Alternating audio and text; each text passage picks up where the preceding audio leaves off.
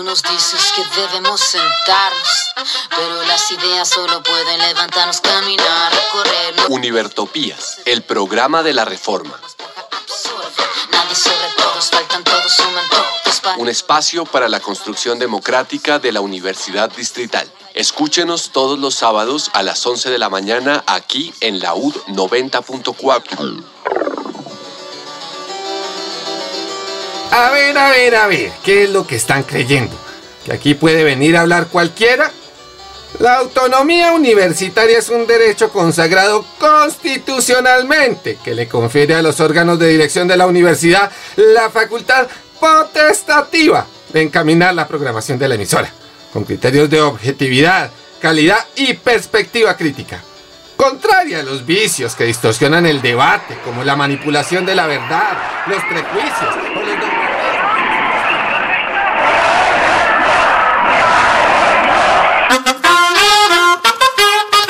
Tú nos dices que debemos sentarnos, pero las ideas solo pueden levantarnos, caminar. Univertopías, el programa de la reforma universitaria. Proyecto comunicativo de la Asamblea Constituyente de la Universidad Distrital.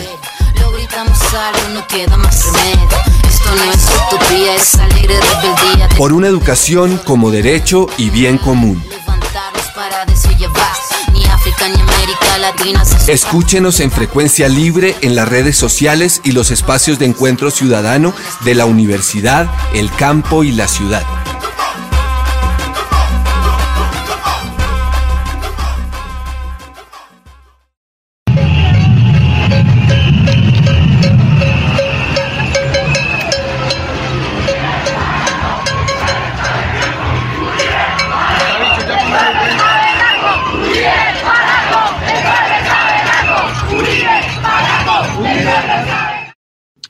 Con estos sonidos del paro, iniciamos nuestra emisión número 64. Hoy, 11 de diciembre de 2019 de la era de nuestro Señor, los perversos e insensatos de Univertopías, saludamos a la audiencia que se encuentra al otro lado de las ondas de radio, a los participantes del programa y al ingeniero Jairo Buitrago. Igualmente a la Academia Luis A. Calvo. Hoy tenemos mucha música, la música del paro. Hoy tenemos mucha información, la información del paro. Pero para iniciar, vamos a contarles qué vamos a desarrollar. Iniciamos con una recopilación de los procesos y trabajos de reforma que la compañera Olga Castiblanco estuvo desarrollando durante todas las emisiones de este año. Enseguida algunas noticias sobre la universidad y finalizaremos con las noticias nacionales, dentro de ellas el paro nacional como eje central de la información. Iniciamos pues con una canción importantísima en estos días, cuyo autor desconocemos, llamamos a la audiencia que por favor nos cuenten quién es el autor de esta pieza musical que se llama Clip Clip y que es finalmente el Sirirí contra el gobierno. Amorcito, yo te quiero, eso vos lo tienes claro. Nos pillamos en la clase, nos flechamos en el paro. Clic, clic, clic, clic, clic, clic. El que es bueno para el amor, mire cómo se apechuga. Y el que es bueno para el camino, en la marcha no se arruga. Clic, clic, clic, clic, clic, clic. ¿Qué tamaño el de esta marcha? De la punta hasta la cola. ¿Qué talento el de la gente? Va a tocar la cacerola. Clic, clic, clic. Qué bonita la ciudad y todo el mundo está de fiesta. Está pegado, está pegado el sirirí de la protesta. Clic, clic, clic. Clic, clic, clic. No nací pa' designado, ni pa' pingo, ni pa' bruto. Yo no nací pa' lambeles las verijas al corrupto. Clic, clic, clic. Clic, clic, clic. Bueno el paro y bueno el coro, bueno el canto canción, bueno el parche y el chorizo, buena la organización. Clic, clic, clic. Clic, clic, clic. Cacerola, cacerola, arepitas para ti, patacones para yo y para el gobierno, para el gobierno, para el gobierno, para el gobierno siriri, siriri.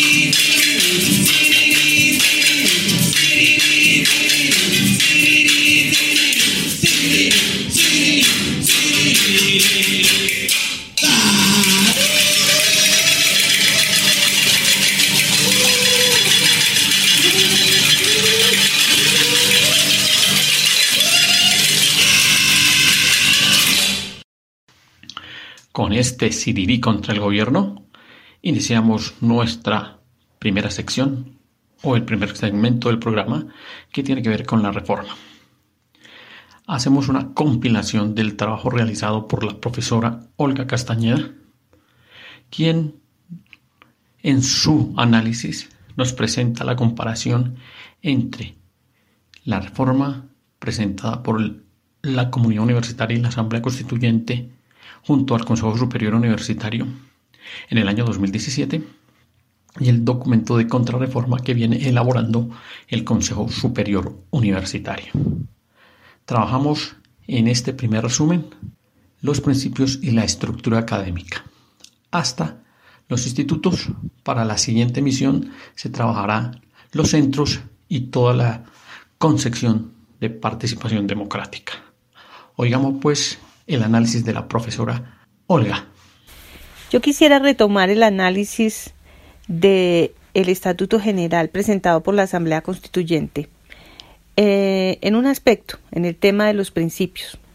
La Asamblea Constituyente incluyó el principio de meritocracia eh, para garantizar mayor transparencia y coherencia en la designación y en el ejercicio de los diferentes cargos. Sin embargo, la comisión verificadora eliminó ese principio. Y uno se pregunta, ¿qué interés podrían tener en eliminar el principio de la meritocracia? Pero además crea otros. Entonces crea uno que se llama excelencia, que habla de instalar altos parámetros de calidad, y otro que se llama calidad y evaluación, que habla de instalar altos estándares en el desarrollo de procesos, y crea otro que se llama transformación digital, que habla de garantizar la cultura democrática en la comunicación. Bueno, yo pregunto, ¿cómo si no se instala la meritocracia, de dónde van a salir los altos niveles o los altos estándares? En lo que yo percibo es a base de mayor control o de concentración del poder eh, para hacer mayor vigilancia o tomar mejores y más medidas de correctivas para que la gente se porte bien. ¿No es esto cambiar para no cambiar nada? Sobre los principios ya deliberamos en la sesión anterior y como hemos dicho en la sesión del 10 de mayo. Vamos a hacer una revisión de los campos para poder entrar a revisar las vicerrectorías y la estructura posteriormente. En una emisión posterior, la profesora Olga hace un análisis de los campos que resulta ser la misma emisión en que se despide de nosotros el profesor Luis Alfonso Martínez. Escuchemos pues. En primer lugar, quiero aprovechar este tiempito para agradecerle a nuestro colega, nuestro amigo, a uno de los emprendedores de este programa Univertopías, el maestro Luis Alfonso Martínez, quien hasta hoy nos acompaña en Univertopías, al menos por esta fase, espero, eh, pero que sabemos que se va a realizar sus sueños como antropólogo y eso también nos enorgullece y nos hace muy felices. Le deseamos lo mejor y mil gracias por ese legado que nos ha dejado, maestro. Eh, bueno, ya en el tema que acostumbro participar, que es el análisis de la reforma universitaria, eh, presentada por la constituyente versus la verificación de la reforma que hizo el superior, pues quisiera invitarlos a reflexionar hoy sobre lo siguiente. Si nosotros quisiéramos como universidad eh, actualizarnos, reorganizarnos académicamente con miras a, ser más potentes, más impactantes en la sociedad, más a organizar nuestro conocimiento, a enfocarlo de mejor manera eh, con base en lo que somos, hacemos y tenemos, con base en sueños posibles, etcétera. ¿Con qué criterio lo haríamos? Bueno, pues eso no es tan fácil de decidir, porque el modo como hemos venido siendo contratados, el modo como se ha ido organizando los, los grupos de investigación, los institutos, etcétera, ha sido muy azaroso, muy, muy de fuerza geopolítico, etcétera. Pero si quisiéramos que estuviera centrado en, en, en una definición más académica, más intelectual, digamos, bueno, ¿cómo lo haríamos?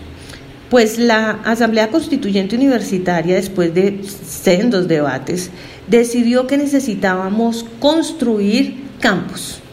Y se consensuó una definición de campo y dentro de esa definición de campo, en donde estaríamos organizados por campos, pues dependiendo de las funciones de la universidad, habrían campos de formación, campos de conocimiento, saber y campos estratégicos, con el fin de establecer una serie de criterios y procedimientos para reorganizarnos y volvernos más potentes.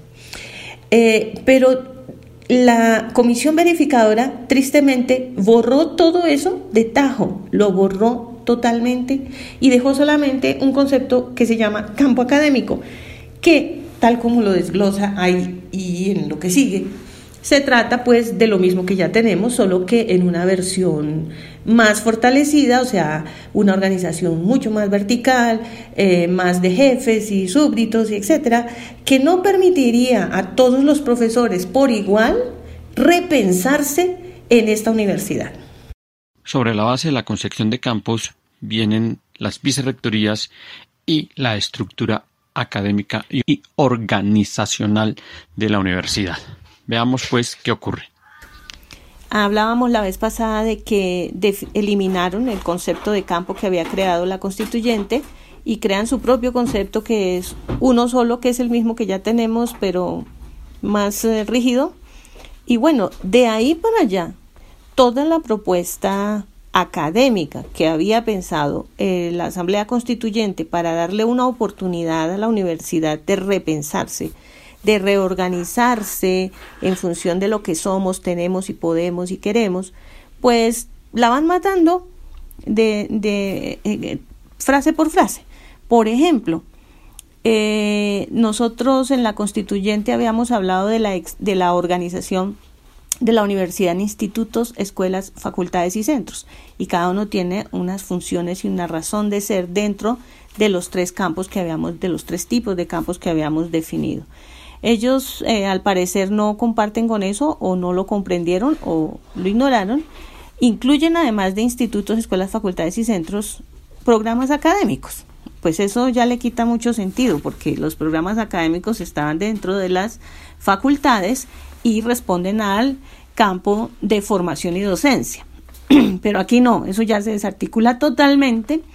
También cambian la vicerrectoría de formación y docencia ya no se llamaría así, según el nuevo, la nueva comisión del superior, se llamaría vicerrectoría académica, o sea, lo que tenemos, y le trae, le incluye, pues varias direcciones, es decir, ya limita, ya eh, deja rígida la posibilidad de cambiar el modus operandi de las, de las vicerrectorías para que lo administrativo esté en función de lo académico ellos ya eliminan esa posibilidad, le trae todas las oficinas de docencia, por ejemplo, la trae para esa vicerrectoría que la habíamos pensado, eh, eh, que la oficina de docencia estaría dentro de una vicerrectoría eh, de conocimientos, de, que, dentro del campo de conocimiento saber, porque ahí es donde están las escuelas. Los docentes entrarían por las escuelas para organizarse, para producir conocimiento y saber, que vendría a nutrir las facultades que son las encargadas de la formación.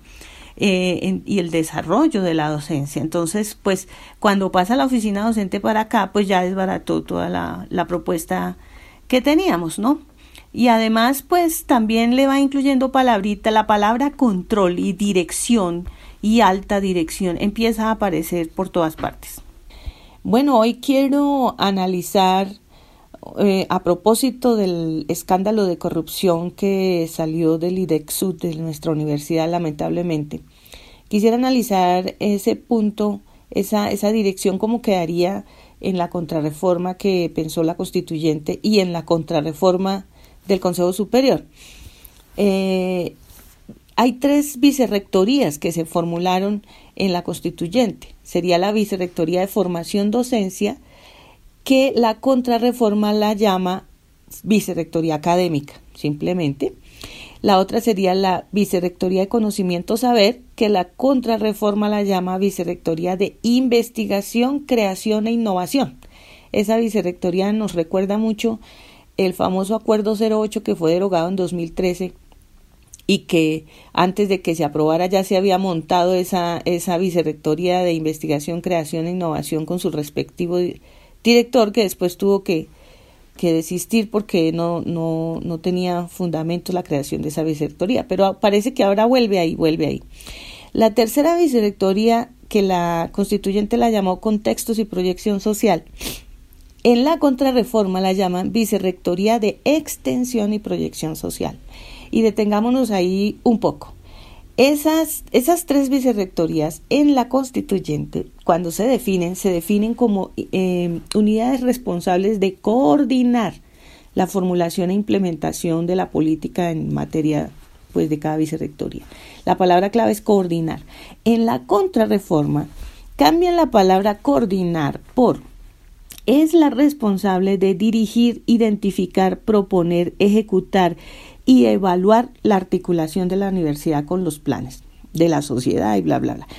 Em, entonces, mientras en un lado pensamos que ella coordina, apoya el desarrollo de, de la academia en la universidad, por el otro lado, el Consejo Superior eh, cree que ellos tienen que hacerlo todo, o sea, identifican, dirigen, proponen, ejecutan y evalúan todo. Eh, pero además le cambian la redacción de una manera muy particular. Hablan de que esta vicerrectoría de extensión y proyección social tendrá una estrecha relación dialéctica con los procesos de investigación, pero no queda claro qué sería esa relación dialéctica, ¿no? Eh, y además le adscribe una dirección que ellos se inventan, que sería la Dirección de Desarrollo Social productivo, emprendimiento e innovación. Es decir, pinta como un nuevo centro de negocios, todo en cabeza del vicerrector. ¿sí? Eh, esto es para reflexionar. Ahora la profe Olga nos hace algunas reflexiones sobre la estructura académica de la universidad en los dos documentos. Bueno, eh, continuando con el análisis del aspecto de la estructura académica que planteó la constituyente y lo que se plantea en la contrarreforma, eh, quiero resaltar algunos aspectos. En, la, en las dos, los dos documentos persisten las ideas de eh, o las unidades académicas más bien y administrativas de institutos, facultades, escuelas y centros. Eh, pero las diferencias son en para qué se piensan y cómo se organizan. En la Asamblea Constituyente, las escuelas administrarían a los profesores, eh, sería la puerta de entrada a los profesores y organizarían a los profesores en torno al conocimiento saber que pueden producir y que tiene la universidad. Y, mientras que las facultades administrarían los estudiantes y la formación docente. Las facultades y las escuelas se relacionarían horizontalmente porque la formación se nutre del conocimiento saber que se produce. Y los institutos y los centros, que también estarían al mismo nivel jerárquico que las escuelas y las facultades, son el, el puente entre la universidad y la sociedad, llámese comunidad académica especializada o sociedad en general, eh, porque es el que se encarga de eh, llevar el conocimiento que se produce a la proyección social, a la extensión, al impacto local, regional, internacional, etc. Eh, eso se cambia en la contrarreforma. Si bien se dejan los mismos nombres, las escuelas quedan dentro de las facultades. Eso ya no le da una jerarquía horizontal, sino que es una jerarquía vertical de dependencia del uno sobre el otro. Entonces ya no hay eh, autonomía ni necesidad de diálogo, porque ya el, el jefe manda. ¿no? Lo otro que le cambian es los tiempos de gobierno de los directores de los respectivos institutos, facultades, centros y escuelas, que lo habíamos pensado en la constituyente, de tres años para que no se cruzara, no dependiera del periodo de gobierno del rector, que es de cuatro años, con el ánimo de darle independencia política y de que se puedan desarrollar los planes académicos y de gobierno eh, de cada una de esas unidades. Eh, entonces, pues así se van desdibujando. La otra situación es que esos directores, eh, todos están propuestos eh, ser elegidos, ¿sí? que las comunidades que tienen que ver con el asunto elijan a, al decano, al director de escuela, al director de instituto tal. En la contrarreforma, eh, los directores de centro, por ejemplo, y de institutos ya no serían elegidos, sino que sería, sería designado por el rector de una terna que el consejo propondría. Entonces uno se pregunta, ¿por qué? ¿Por qué una terna? ¿Por qué no darle la oportunidad a las personas de que participen, eh, de que eh, ayuden en la toma de decisiones? Y ahora nos habla sobre las escuelas. Bueno, yo hoy quiero detenerme a analizar un poquito el comparativo del concepto de escuela en el documento de la Asamblea Constituyente y el Superior versus el documento de contrarreforma del Superior también. Bueno, y mm, básicamente la estructura y la definición se mantiene en los dos documentos, salvo algunos detalles. El primero que ya mencionábamos es que la escuela quedó adscrita a la facultad, entonces ya no trabaja de manera horizontal con la facultad en, en una perspectiva de cooperación, sino que está dentro de la facultad, o sea que tendría un jefe que es el decano, pero además no es claro exactamente cómo se relaciona con el área de formación o con los programas académicos. Entonces le queda a uno la sensación de que podrían convertirse en los antiguos departamentos que fueron eliminados precisamente por, por inoperantes, pero otra vez quedaríamos como en un montón de, de burocracia al interior de la facultad. Pero bueno, eso es un podría ser. Eh, tiene otros detallitos en la redacción que le dejan a uno pensar esas cosas. Por ejemplo, en la propuesta original se habla todo el tiempo de conocimiento guion saber. En la contrarreforma quitan la palabra saber y se vuelve todo conocimiento. En la original se habla de investigación guion creación. En la contrarreforma le aumentan creación guion innovación. Bueno, eso ya tiene unas tendencias de buscar incluir ciertos grupos allí. Em, y, le, asigne, aumentan en la redacción, por ejemplo, que la escuela debe, una de las funciones es recomendar nuevas formas de organización académica en las dos propuestas, pero en la contrarreforma le aumentan un párrafo que dice sin prejuicio de la composición de otras instancias, y es decir, em, sin que se toque nada de lo que ya está establecido o algo así, no se deja ver bien claro qué es lo que quieren hablar con, con el sin prejuicio. Y, y, la parte más eh, crucial, digamos, que le cambiaría realmente el, rostro a una escuela son los requisitos para la constitución de escuela. En la propuesta original se pide un concepto previo del Consejo Académico, obviamente, y un concepto previo del claustro de profesores de escuela. Ellos cambian eh, la palabra concepto previo del claustro por eh, previa participación de la comunidad. Un sutil cambio de redacción. Esa previa participación de la comunidad pues puede ser cualquier cosa, simplemente que socializaron en un video o en un link, pusieron toda la información sobre lo que van a hacer y ya que la comunidad se entiende y listo.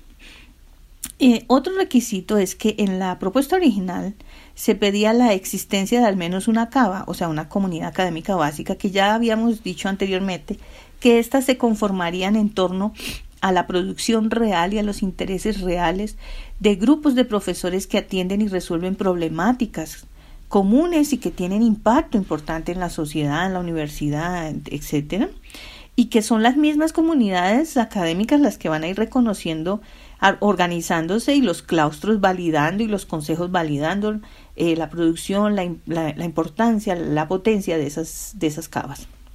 Que darían surgimiento a nuevas escuelas si fuera el caso.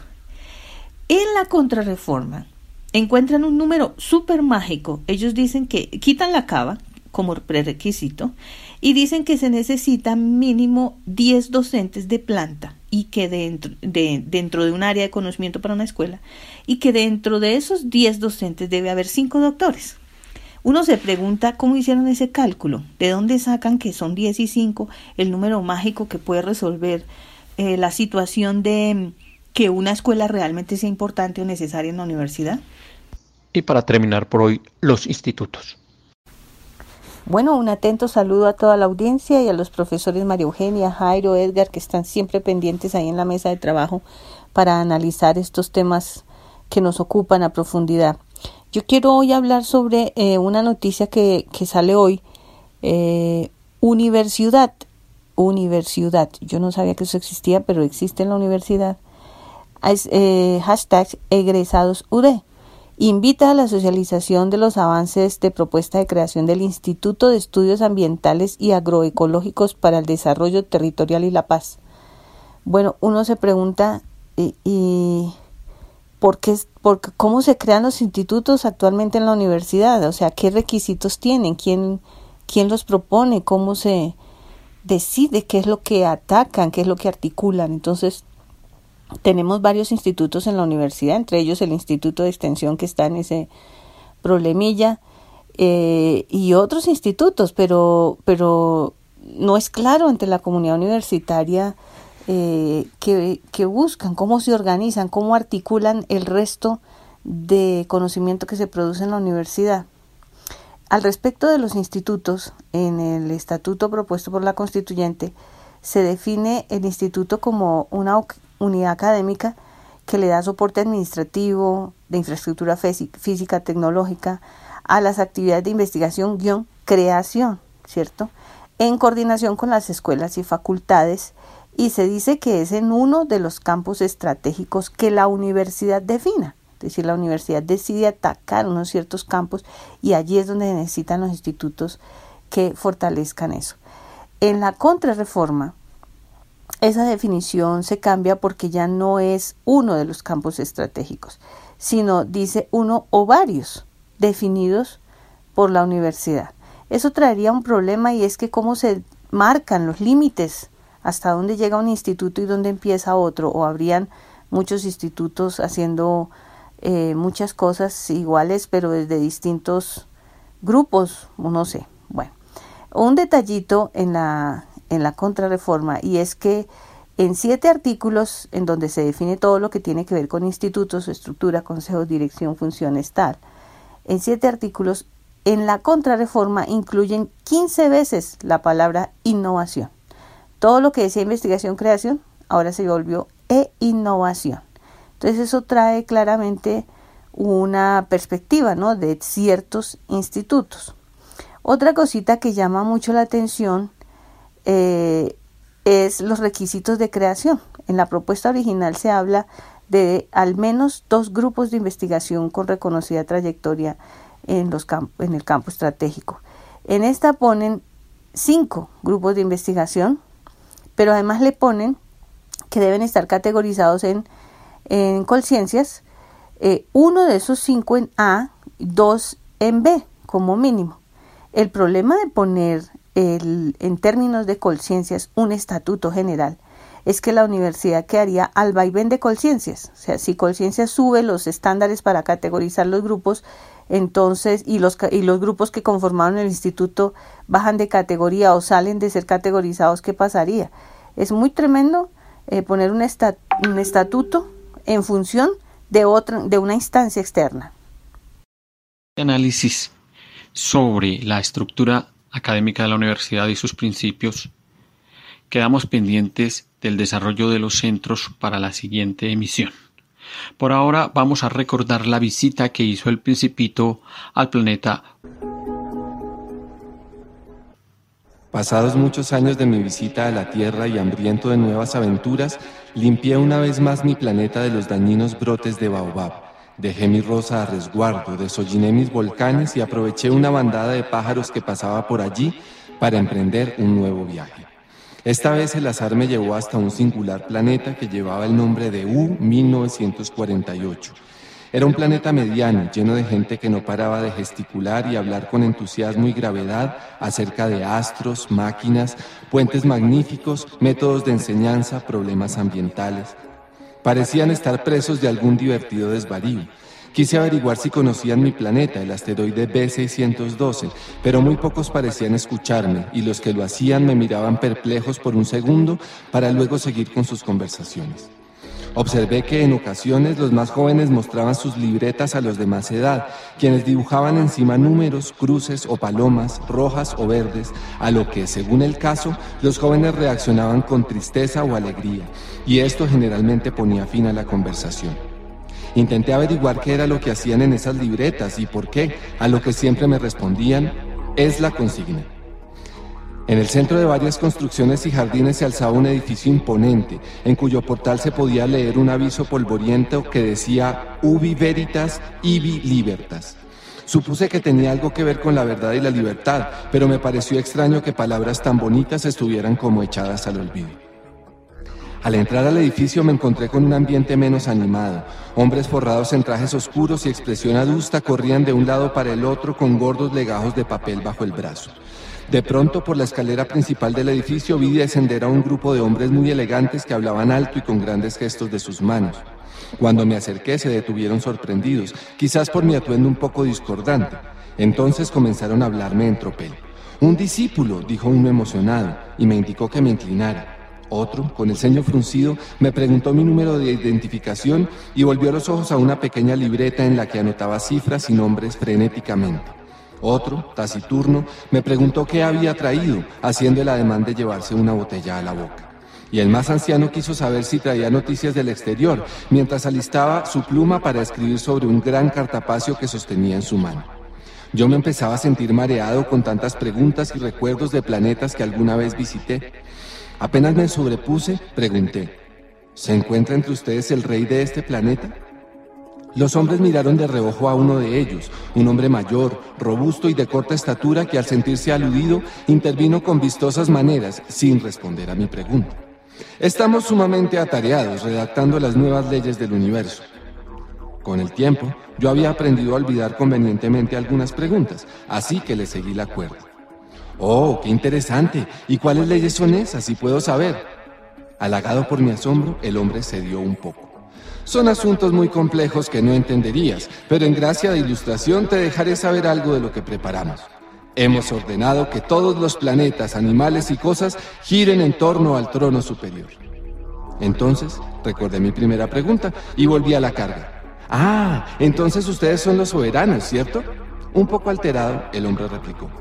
¿No te has enterado de que la época de los reyes pasó hace tiempo? ¿No has leído acaso los modernos tratados de política universal? Estamos en épocas de emancipación y democracia.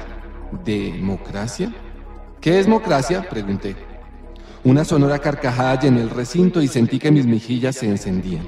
Entre risas y en tono compasivo, uno de ellos me explicó. Democracia, pequeño amigo, es un concepto complejo. Mm, es un sistema en el cual todas las cosas obedecen a un orden superior, pensado en beneficio del pueblo. Mira a tu alrededor, ordenó. Allí puedes encontrar algunos ejemplos. En las paredes blancas del gran edificio resplandecían placas de mármol con diversas consignas. Se ordena a los filósofos pensar libremente. Se prohíbe a los perros batir la cola, no aplica para humanos. Se ordena a los lápices escribir solamente palabras autorizadas en el diccionario. Incrédulo, busqué alguna confirmación de que se trataba de una broma, pero al ver su expresión grave y orgullosa oculté mi perplejidad y les dije, una vez conocí a un rey, un tanto orate quizás, pero en el fondo muy sabio, que me dijo, la autoridad reposa en primer término sobre la razón. Si ordenas a tu pueblo que vaya a arrojarse al mar, hará una revolución. Tengo derecho a exigir obediencia porque mis órdenes son razonables. Los ojos de los señores elegantes se posaron sobre mí, inexpresivos, como de que no entendían nada. Uno de los más jóvenes dijo entonces presuroso, Bonita historia, pequeño amigo. Ahora déjanos, que estamos sumamente atareados. Además, somos demasiado importantes para ir por allí averiguando qué es lo que la gente quiere o puede. ¿No es así, excelentísimo director? El director, entre perplejo y fastidiado, apenas atinó a sentir. Ajá. Y empezaron a moverse para continuar su camino. Desanimado, viéndolos pasar hacia el recinto principal, me quedé pensando. Las personas mayores son decididamente muy, pero muy extrañas. Cualquier parecido con nuestro rector con nuestra universidad y con nuestro Consejo Superior es pura y física casualidad. Bueno, continuemos con más sonidos de El Paro y continuemos adicionalmente con más canciones. En este caso, Exxon Belandia y su tema Su Madre Patria.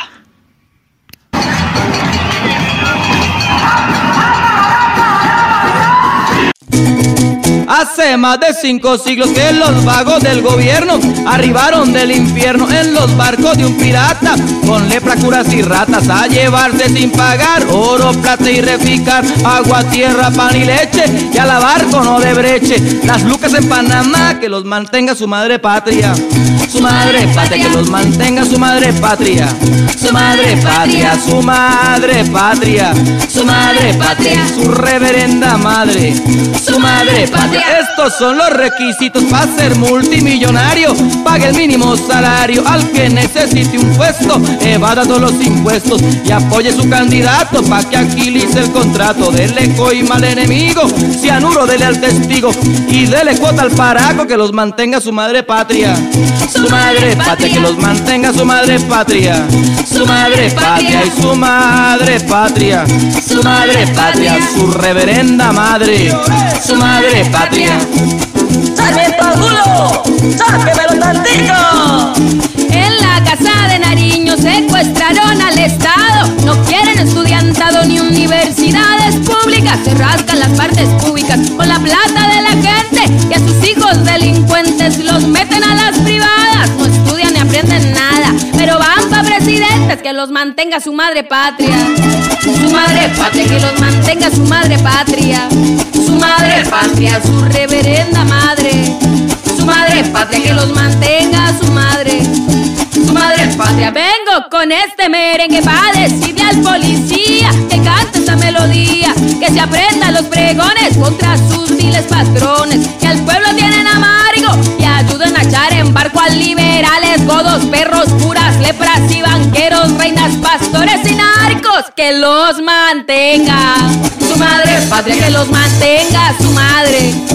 Su madre patria, su reverenda madre. Su madre patria, que los mantenga su madre patria. Su madre patria. Y después de esta canción que rejuvenece el espíritu y que llama a los vagos de la presidencia a trabajar en función del pueblo, entramos a la sección de noticias nacionales y arrancamos con un primer informe de lo ocurrido en la ciudad de Cali, en la Universidad del Valle, con relación a la cuarta Asamblea Nacional de Profesores Catedráticos Ocasionales, que nos envía el siguiente mensaje. ¿Quién es usted? ¡Soy un docente! ¡Soy un docente! ¡Soy un docente! ¡Soy un docente! ¡Soy un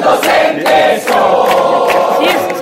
Yo quiero enseñar para cambiar la sociedad, para la lucha. Soy un docente. No lo escuché. Soy un docente. Una vez más. Soy un docente. Soy. Soy un docente. Soy. Yo quiero enseñar para cambiar la sociedad, para la lucha.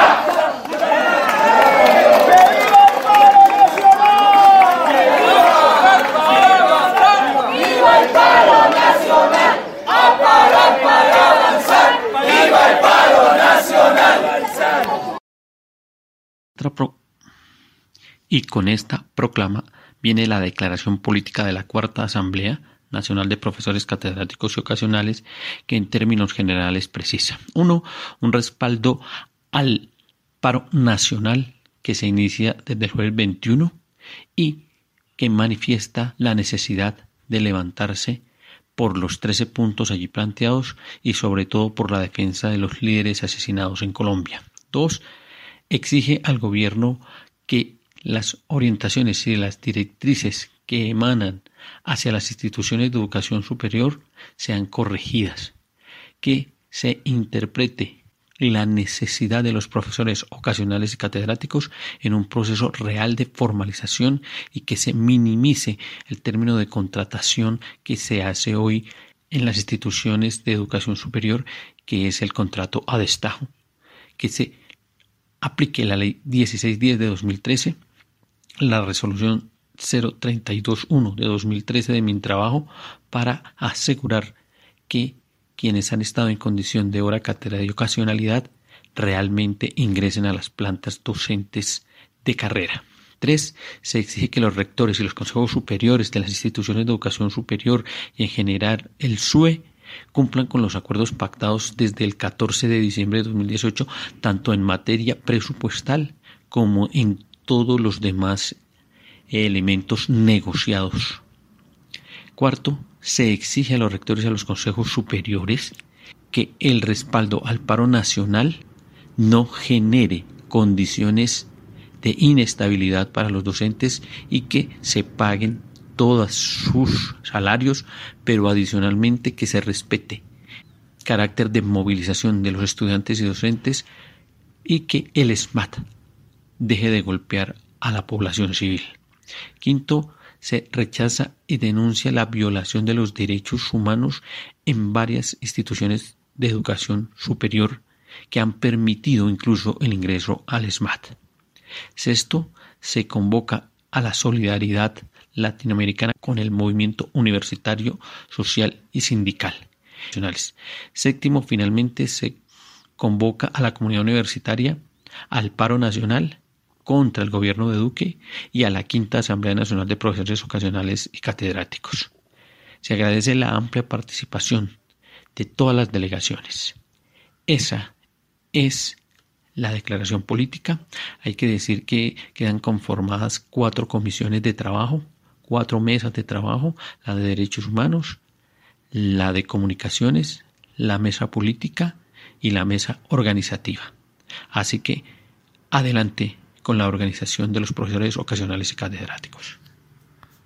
Venimos con las canciones que en el Canto por Colombia el día domingo se hicieron sonar por toda la carrera séptima. En este caso entonces vamos con Marta Gómez, quien se presentó en el Parque Nacional con su canción para la guerra Nada.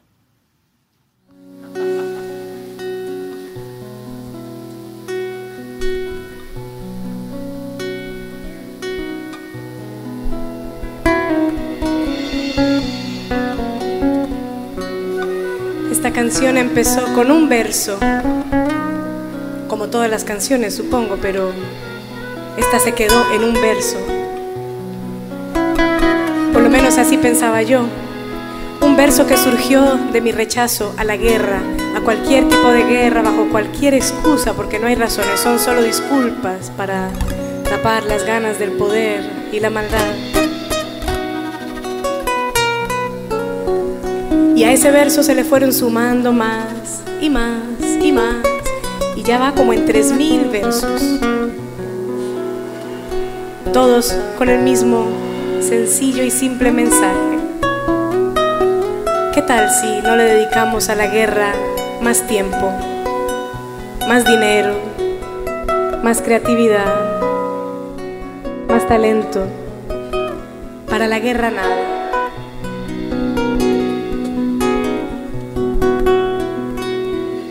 Para el viento una cometa, para el lienzo un pincel para la siesta una hamaca, para el alma un pastel, para el silencio una palabra, para la oreja un caracol, un columpio para la infancia y al oído un acordeón, para la guerra nada. Para el sol un caleidoscopio, un poema para el mar para el fuego una guitarra y tu voz para cantar. Para el verano bicicletas y barquitos de papel. Un buen mate para el invierno. Para el barco un timonel. Para la guerra nada. Para la guerra nada.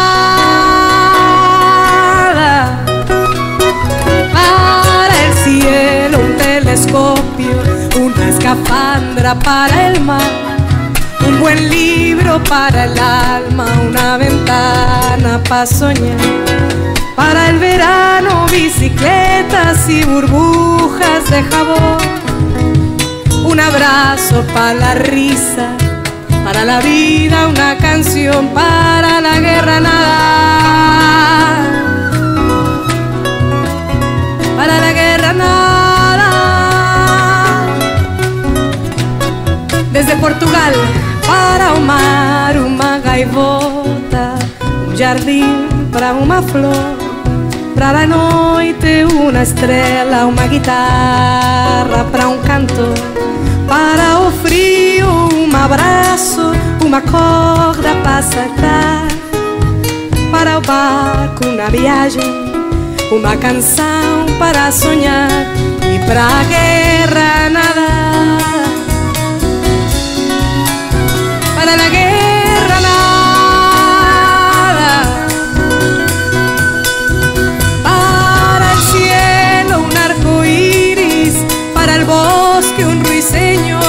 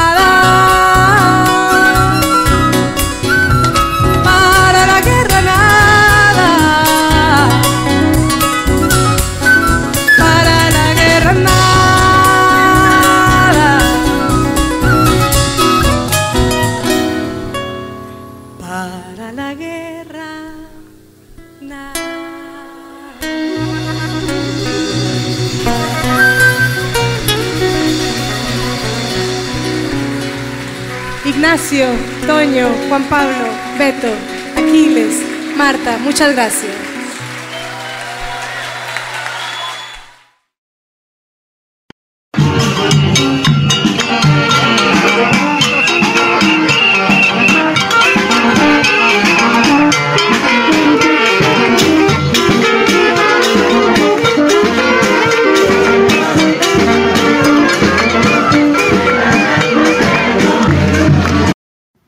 Bueno, y antes de entrar a lo que significa el paro, hay que mencionar que la Comisión de Sabios, formada por el presidente Iván Duque, ha entregado unos primeros resultados. Al respecto se refiere el profesor Edgar Ramírez. Sobre el recién aparecido informe de la Misión Internacional de Sabios 2019 por la ciencia, la tecnología, la innovación y la educación, quisiera hacer este primer comentario.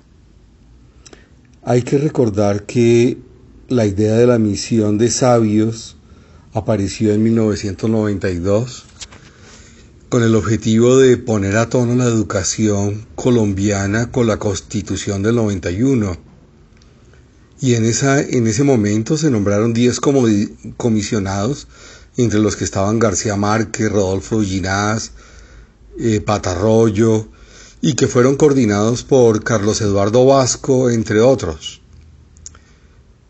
Este coordinador, Carlos Eduardo, recientemente denunció que la misión del 92 no sirvió para nada porque los gobiernos no la tuvieron en cuenta y que era paradójico que se, sin haberla tenido en cuenta ya se estuviera nombrando otra. Eh, entonces uno, uno lo primero que piensa es ¿para qué? ¿Cuál es el objetivo de si no se ha cumplido una, ¿para qué nombrar otra? Es el, el propósito inmediato de legitimar una política educativa de ciencia, innovación y desarrollo que, que no ha tenido éxito y que no se va a cumplir. Una primera lectura da cuenta de que tiene muy bonitos propósitos. Eh, en la proclama se afirma que la primera gran tarea es que permanezcamos vigilantes para que los niños y las niñas colombianos accedan a la educación diseñada para ellos.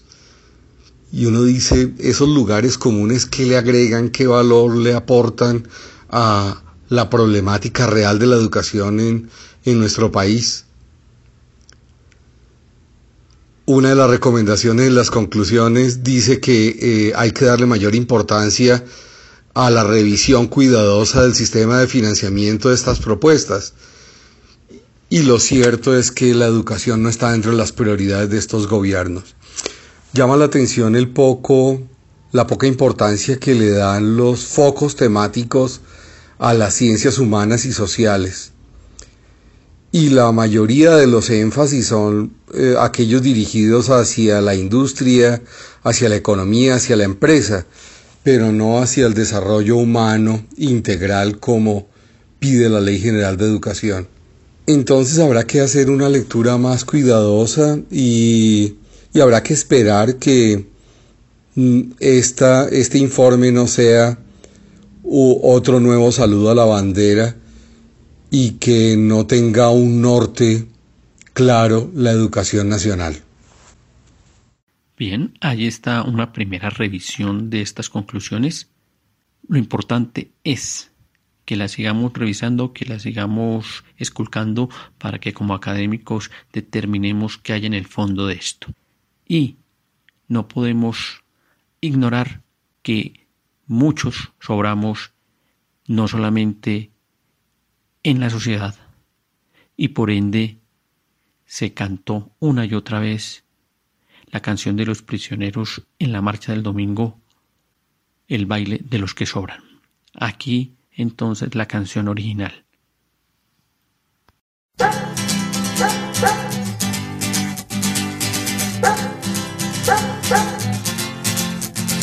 Es otra noche más de caminar. Es otro fin de mes sin novedad.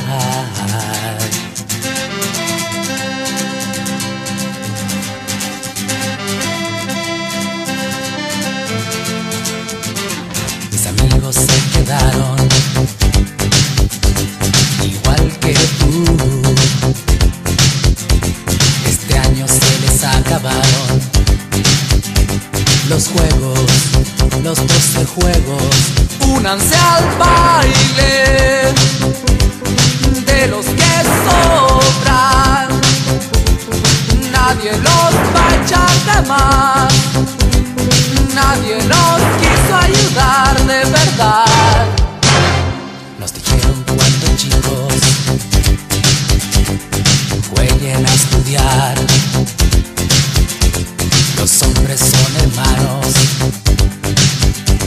y juntos deben trabajar.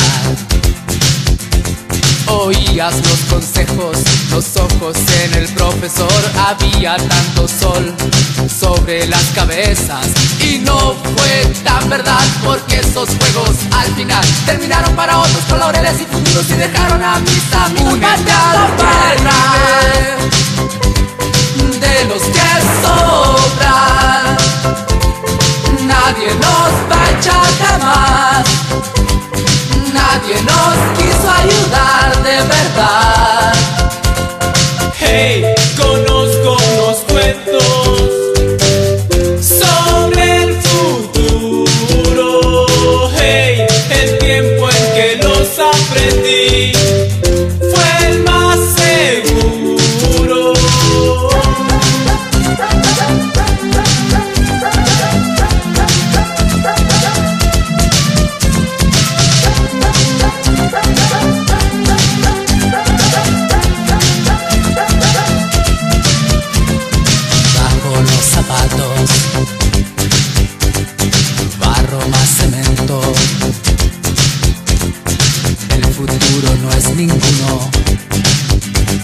los prometidos en los doce juegos.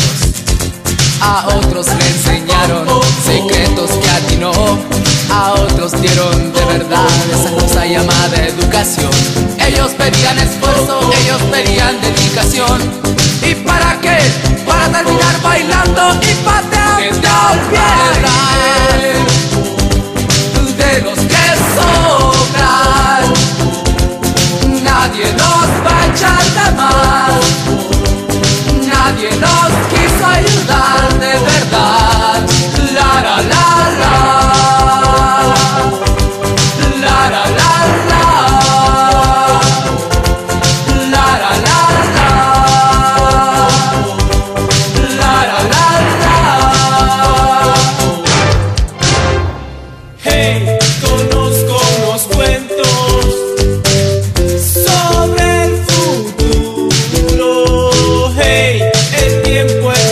aprendi.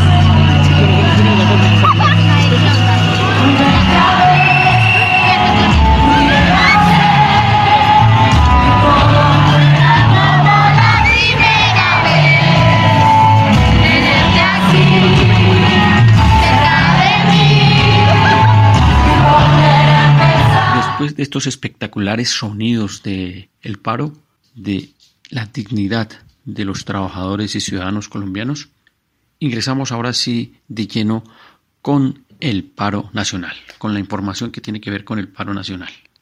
En ese orden de ideas, debemos recordar que el fin de semana 6 y el 5 de noviembre se realizó en la Universidad Nacional la Asamblea Nacional de Participantes del Paro Nacional. Participaron allí estudiantes, las diferentes organizaciones sociales y políticas, las diferentes organizaciones sindicales, las agremiaciones más grandes que representan el Comité del Paro y muchas, muchísimas personas que no alcanzaron a manifestar su posición, pero que finalmente sacan una declaración en la que se persiste en los 13 puntos del pliego de peticiones que se entregó por parte del Comité Nacional de Paro.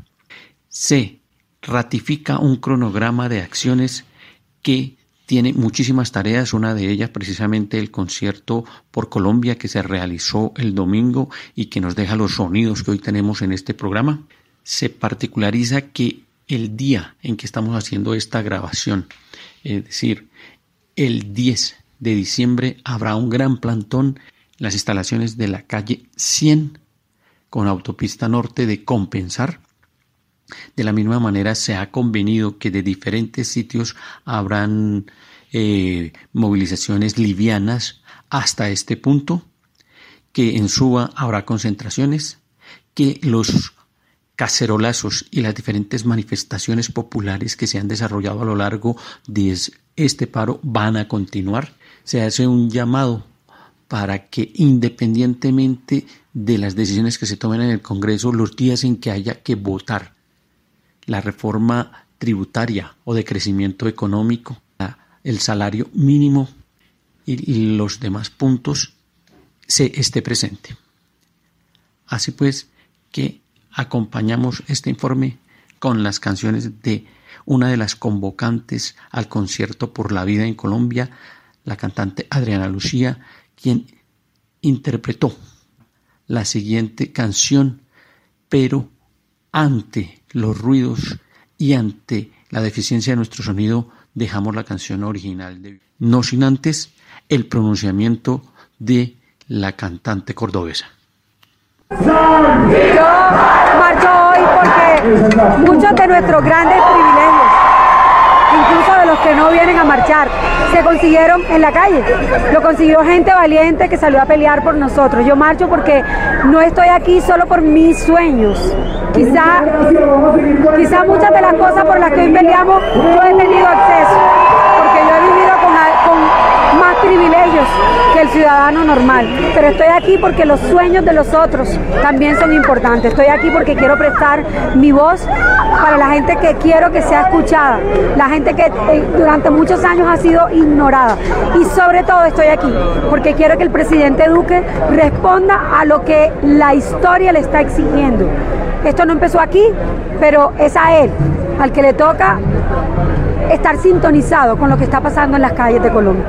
Invito a todas las personas que están ahí en casa que vengan, que nos acompañen, que se sumen, eh, que creemos que estamos llenos de razones. Incluso y a los que no van a marchar, aquí estamos peleando por ustedes también. ¿Cuántas veces me mataron? ¿Cuántas veces me morí? Sin embargo estoy aquí resucitado. Gracias doy a la desgracia a la mano del puñal porque me mató tan mal.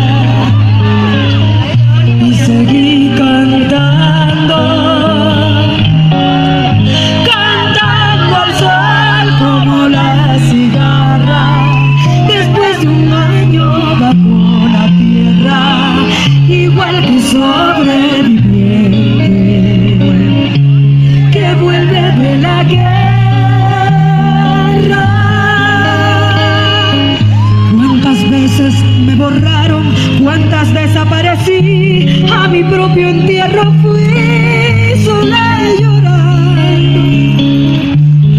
Un nudo en el pañuelo,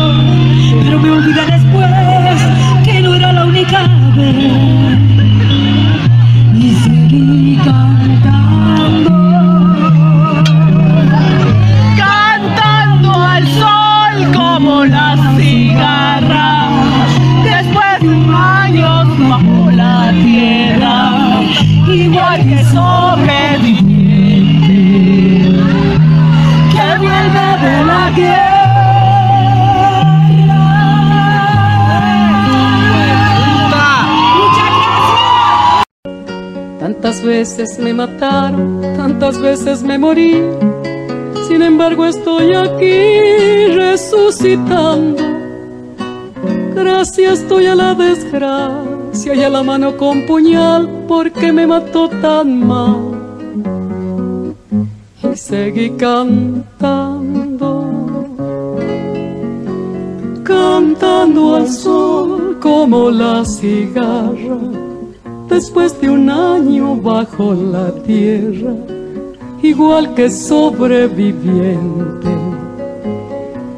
que vuelve de la guerra. Tantas veces me borraron, tantas desaparecí, a mi propio entierro fui sola y llorando. Hice un nudo en el pañuelo, pero me olvidé después que no era la única vez. Y seguí cantando, cantando al sol como la cigarra, después de un año bajo la tierra, igual que sobreviviente que vuelve de la guerra.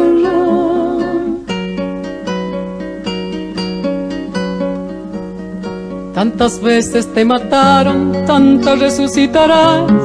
Cuántas noches pasarás desesperando.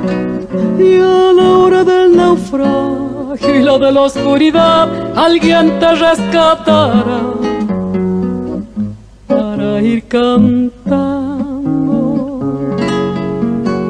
cantando al sol como la cigarra después de un año bajo la tierra, igual que sobreviviente que vuelve de la guerra.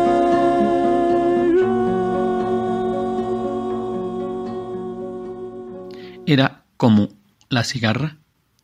Y entonces con esto quedamos todos, todos, todos invitados a participar de absolutamente todas las actividades que hay a lo largo de este paro nacional y que se ha convertido en un destello de movilización. Castel ha definido que hay que hacerle hasta el final. No importa que nos derroten, no importa que nos lleven por delante, porque el pueblo se está levantando, se está despertando. Son 13 puntos y hay que detener el fenómeno neoliberal.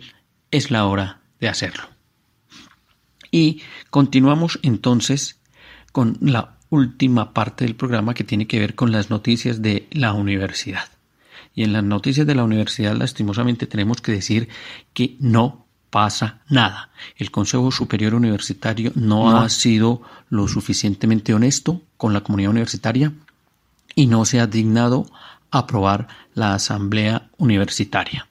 Se ha creado una comisión accidental para que toque una serie de observaciones, una serie de comentarios que se han inventado al interior del Consejo Superior Universitario con el único ánimo de impedir la aprobación de la Asamblea Universitaria.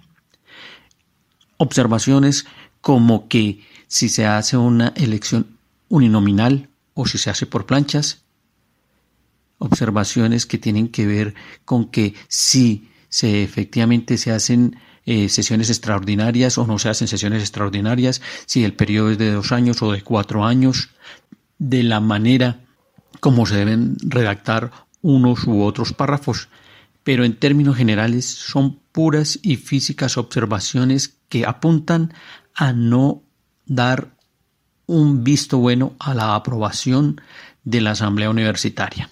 Y los miembros internos del Consejo Superior Universitario no son capaces, no tienen la grandeza, la suficiencia, excepto el estudiante, de pararse a defender con vehemencia la Asamblea Universitaria. ¿Por qué existe Asamblea Universitaria en la Universidad de Nariño y no existe en la Universidad Distrital? Por falta de voluntad política de la Administración y del Consejo Superior.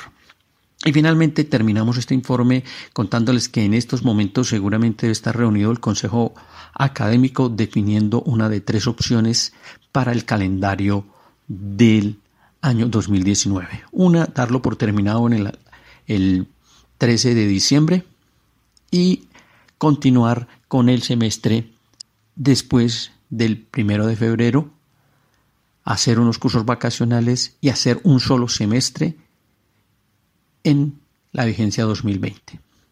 Otra alternativa es tener en cuenta que hay 48 semanas por resolver, 18 de cada uno de los semestres 1 y 2 del 2020 y 10 semanas adicionales de el semestre que estamos culminando 2019-3 lo que implicaría apretar vacaciones y apretar el calendario, o una tercera alternativa que es iniciar el semestre común y corriente para darle terminación al que estamos con 10 semanas, continuar enseguida con el 2021, darle continuidad al 2023 hasta donde quede y en la vigencia 2021 dar por terminado el semestre 2023.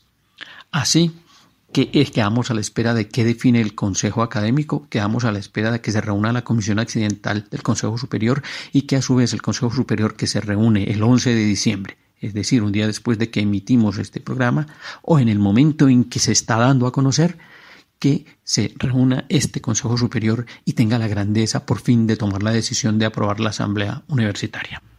Para terminar, vale la pena mencionar la respuesta que da el señor rector a la carta que le envían los profesores Tomás Amaya y segundo Bustos. En comienzo, la carta originalmente es un llamado de atención frente al papel de la Administración y el Consejo Superior Universitario frente al papel que cumple la universidad. Empieza por mencionar el juicio valorativo para los latinos que tiene la universidad la reserva moral e intelectual de la sociedad.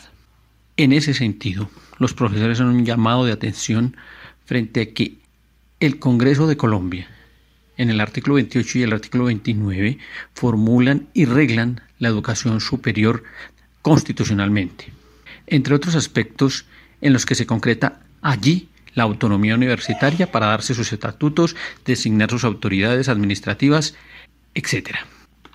Pero no solamente se queda en eso.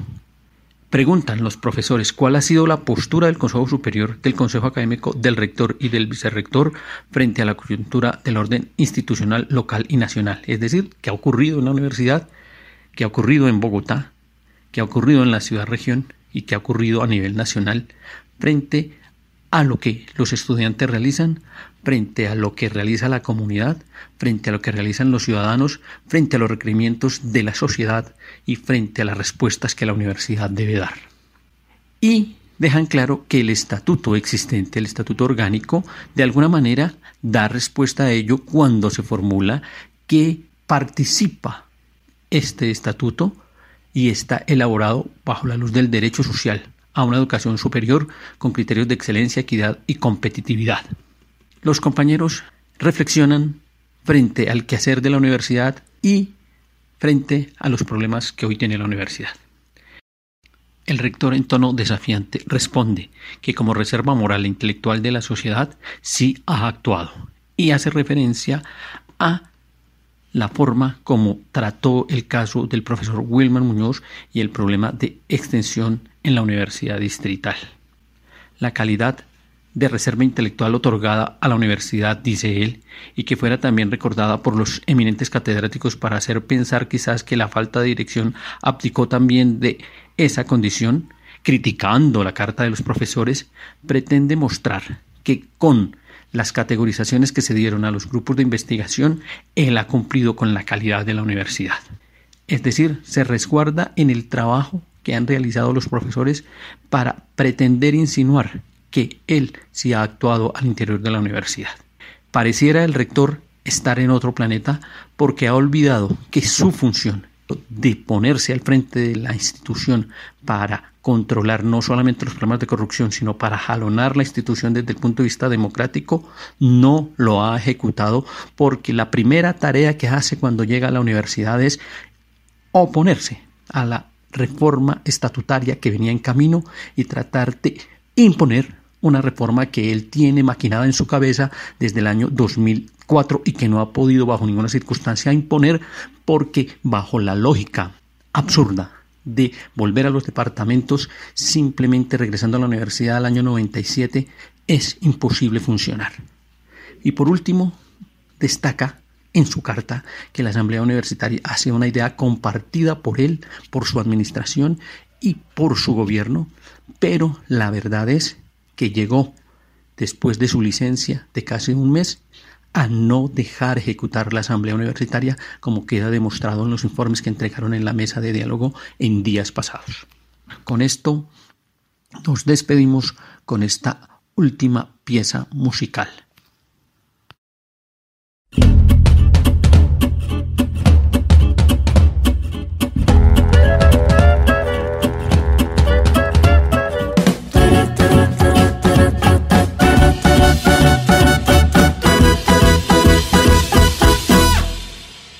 Dije adiós, llegaste tarde para despedirnos. Y si el destino apresurado quiso herirnos, yo descubrí una solución para el dolor. Hice la canción que me pedías cuando aún no te quería.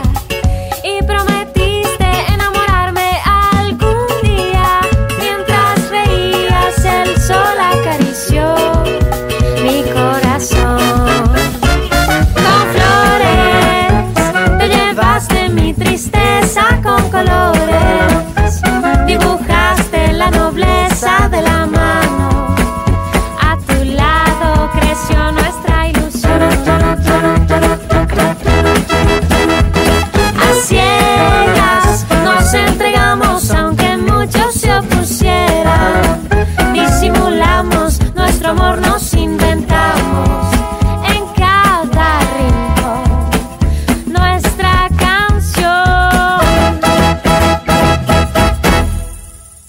No fue el adiós suficiente para despedirnos.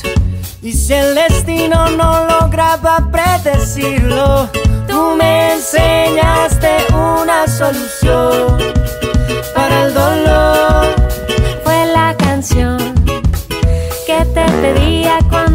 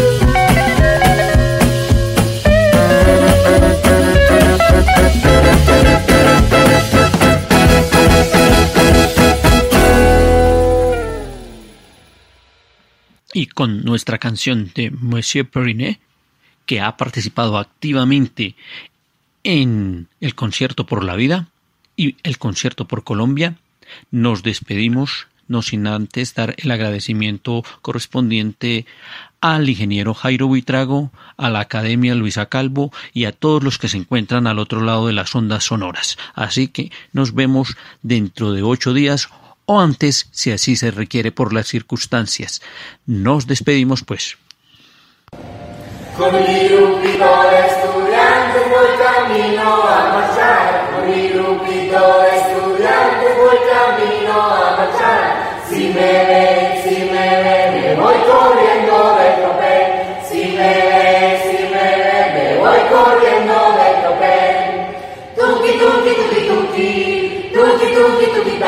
Apúrate, estudiante, que ya nos van a gasear. Tuki, tuki, tuki, tuki, tuki, tuki, tuki, ta. Ya no quiero más violencia, solo quiero ir a estudiar. Tú nos dices que debemos sentarnos, pero las ideas solo pueden levantarnos, caminar, recorrer. Univertopías, el programa de la reforma.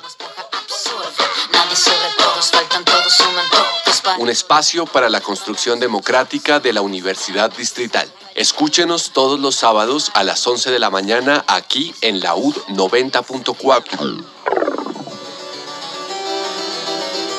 A ver, a ver, a ver, ¿qué es lo que están creyendo? ¿Que aquí puede venir a hablar cualquiera? La autonomía universitaria es un derecho consagrado constitucionalmente que le confiere a los órganos de dirección de la universidad la facultad potestativa de encaminar la programación de la emisora, con criterios de objetividad, calidad y perspectiva crítica. Contraria a los vicios que distorsionan el debate, como la manipulación de la verdad, los prejuicios o los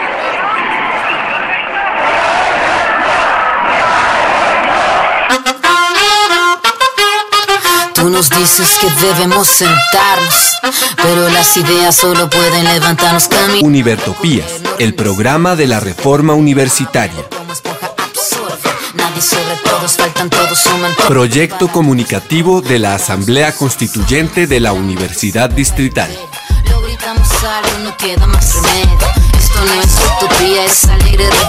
Por una educación como derecho y bien común.